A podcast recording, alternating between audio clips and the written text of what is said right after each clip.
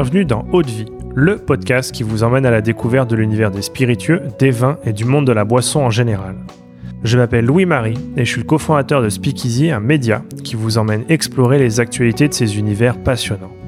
Dans Haute Vie, on part à la rencontre de celles et ceux qui imaginent ce que nous buvons. On parlera histoire, savoir-faire, terroir, création ou encore passion pour en apprendre plus sur ce qui se trouve au fond de notre verre.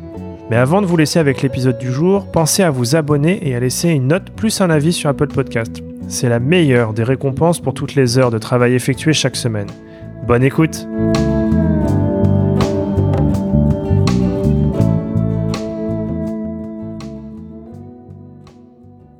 Bienvenue à toutes et à tous dans cette nouvelle édition de ce format du vendredi.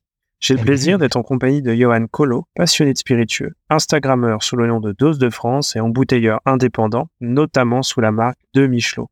Dans ce nouveau format, Johan, tu nous proposes à chaque fin de semaine un concentré des news qui t'ont marqué, un genre de tour d'horizon de la planète spiritueux pour se tenir à la page et être sûr de ne rien rater, le tout en moins de 10 minutes. Salut Johan. Salut. Alors pour commencer, tu vas nous parler d'un sujet de consommation d'alcool en France, c'est ça? C'est ça. Alors il y a une étude menée par la OFDT euh, sur l'année 2022. Les consommateurs français euh, de boissons alcoolisées ont acheté euh, environ 6 millions d'hectolitres d'alcool pur. on parle bien d'alcool pur, donc de 100%. C'est-à-dire qu'on calcule pas un litre de vin, c'est à disons 13 degrés on ne parle pas d'un litre à 13 degrés, mais bien de litres d'alcool pur.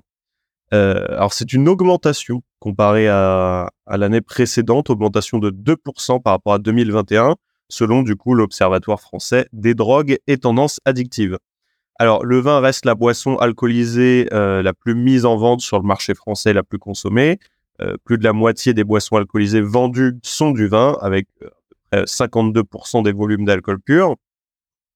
Euh, mais la croissance, elle est quand soutenue. La croissance de la consommation est soutenue par la bière et les spiritueux, euh, qui représentent respectivement 25% et 21% des volumes de vente d'alcool pur, alors que euh, le vin est en baisse de 1,4% sur sa consommation comparé à l'année précédente, tandis que les bières augmentent de plus de 11% et les spiritueux seulement d'un tout petit pourcent.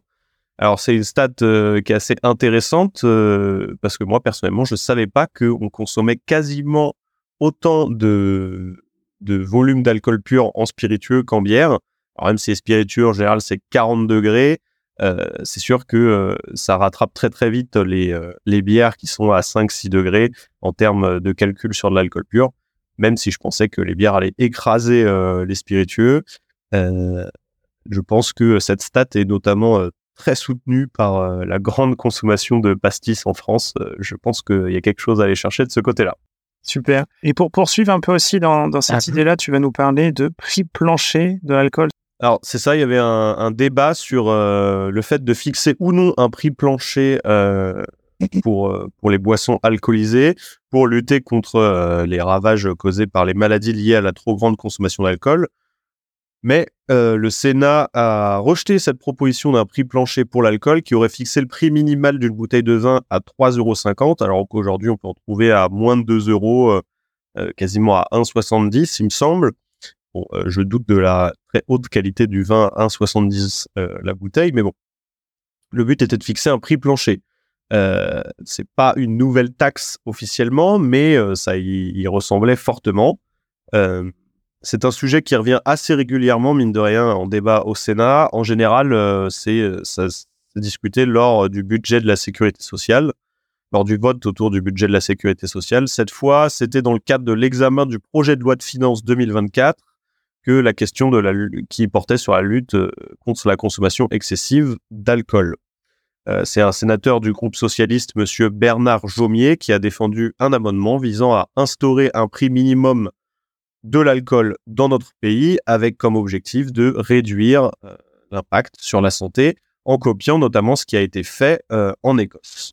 Super. Ouais, c'est vrai que c'est un sujet euh, sérieux qui vient, qui revient de manière régulière. on va passer à une news tour de, de la liqueur Saint-Germain maintenant. Alors oui, tout à fait.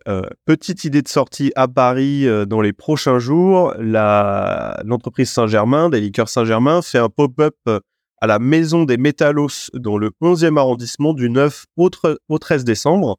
Alors, au programme, une carte exclusive de cocktails avec bah, leur célèbre liqueur à la Sureau Saint-Germain, des ateliers culinaires aussi et de mixologie donc pour faire des cocktails, et quelques stands originaux de, de personnes qu'ils ont invitées euh, pour faire des cadeaux de Noël. Donc, euh, pour la modique somme de 10 euros, vous pouvez entrer euh, à la maison des Métallos et avoir un cocktail. Et pour 25 euros, vous avez la possibilité de faire partie d'un des ateliers. Donc, si vous voulez faire des cocktails ou des recettes de cuisine, par exemple, ça fait une, petite activité du 9 au 13 décembre à faire en couple ou entre amis. une belle occupation. C'est vrai que c'est une très jolie marque avec une bouteille que tout le monde connaît. Pour finir avec euh, cette session de news, euh, on va parler cognac, c'est ça? Oui, alors euh, autre étude statistique qui, qui vient agrémenter ces news de la semaine, après des années de forte croissance et, et une régulière hausse de la consommation de cognac aux États-Unis, notamment ces derniers temps pendant la pandémie de Covid-19, le cognac a connu une forte baisse sur ce marché, le marché américain, nord-américain, euh, qui représente euh, plus de 40% des ventes euh, du secteur. Donc 40% des ventes du cognac sont faites aux États-Unis, donc c'est vraiment pas une bonne nouvelle.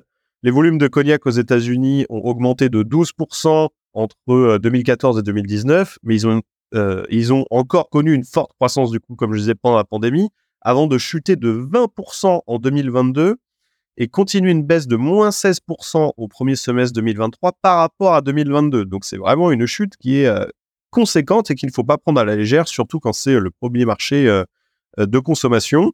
En comparaison, les ventes de tequila, elles, explosent. Les consommateurs en trouvent plus facilement, moins cher et c'est utilisé dans de nombreux cocktails qui sont assez accessibles. il faut aussi se dire que, si je peux rajouter une mauvaise nouvelle sur la mauvaise nouvelle, les Français consomment consomme quasiment pas de cognac en fait, de 2 à 3% de la production euh, euh, de cognac est, consommée dans l'Hexagone. Donc c'est potentiellement un secteur qui va connaître euh, de grandes difficultés dans les prochains mois ou années si la tendance ne s'inverse pas aux États-Unis. Ouais, et c'est bien dommage.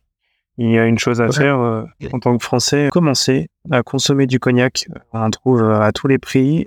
Donc lancez-vous, euh, allez chez votre caviste euh, et achetez euh, une bouteille de cognac. Exactement. Occasion de, déguster ce spiritueux qui est, fait partie du, patrimoine français et qu'on peut trouver à prix extrêmement abordable sur des flacons qui, qui valent vraiment leur pesant d'or.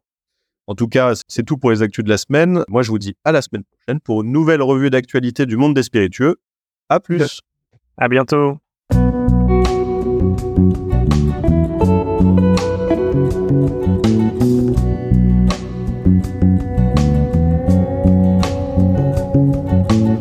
Haute Vie, c'est terminé pour aujourd'hui. Enfin presque. Si vous avez aimé cet épisode, pensez à noter Haute Vie 5 étoiles sur Apple Podcast avec un petit commentaire pour nous encourager. C'est ce qui nous aide à gagner en visibilité et nous encourage à produire toujours plus d'épisodes. Enfin, si vous souhaitez en apprendre plus sur l'univers des vins, des spiritueux et du monde de la boisson en général, rejoignez-nous sur Speakeasy, le lien est dans la description. Merci encore et à la semaine prochaine.